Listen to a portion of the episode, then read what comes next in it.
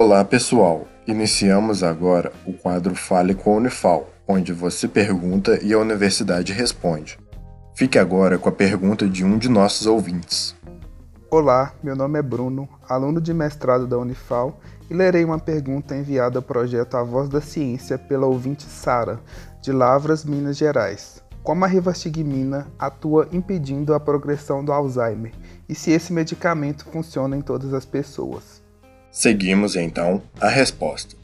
Olá a todos, eu sou Larissa Torres, professora de farmacologia da Universidade Federal de Alfenas. Na doença de Alzheimer, um dos problemas que ocorre é a morte neuronal, e essa morte de neurônios está relacionada à perda de memória.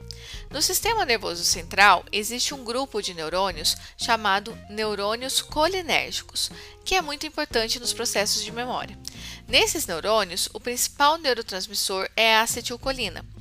A rifastigmina atua inibindo a degradação da acetilcolina ou seja, ela leva a uma maior concentração de acetilcolina no cérebro.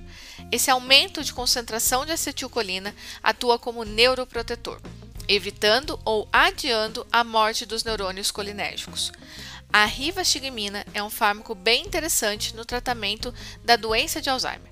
Contudo, sua resposta depende de cada paciente e do estágio da doença. Em geral, no início da doença ele é mais efetivo, já que ainda não houve intensa morte neuronal.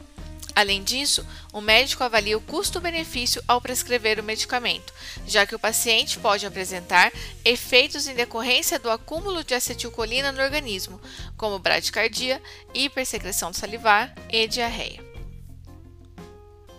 Esse foi o Fale com a Unifal.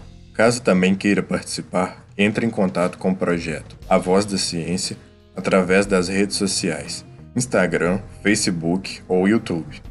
Sua dúvida é sempre bem-vinda. Esse projeto de extensão tem o apoio da Rádio Federal de Alfenas FM